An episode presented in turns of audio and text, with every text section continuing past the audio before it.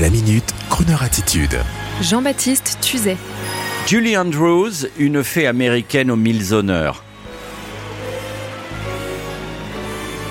En septembre dernier, à la Mostra de Venise, l'actrice et chanteuse américaine Julie Andrews a été récompensée pour l'ensemble de sa carrière, dont le célèbre film Mary Poppins. Et oui, c'était elle.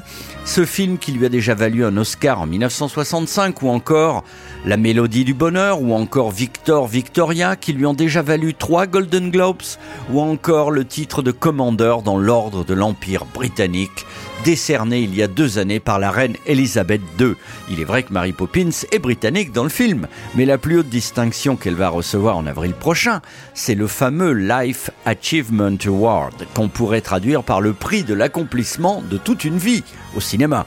La plus haute distinction cinématographique américaine qui a été décernée pour la première fois en 1973 au cinéaste John Ford, mais aussi au récipiendaire doyen Kirk Douglas et plus récemment à Diane Keaton, George Clooney ou encore Denzel Washington. Bravo donc à la douce Julie Andrews pour ce futur Life Achievement Award. Une occasion de retrouver sa voix sur Croner Radio, une occasion de faire appel le temps de quelques minutes à notre éternel sentiment d'enfance.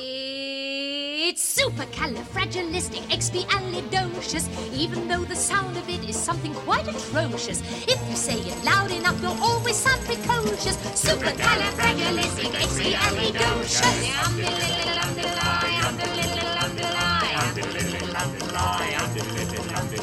Because I was afraid to speak when I was just a lad. My father gave me nails a and told me I was bad.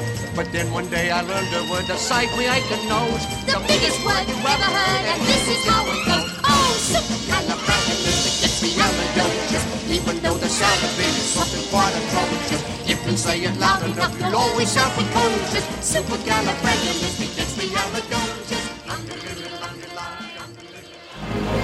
Retrouvez la Minute Crooner Attitude de Jean-Baptiste Tuzet en podcast sur le crooner.fr.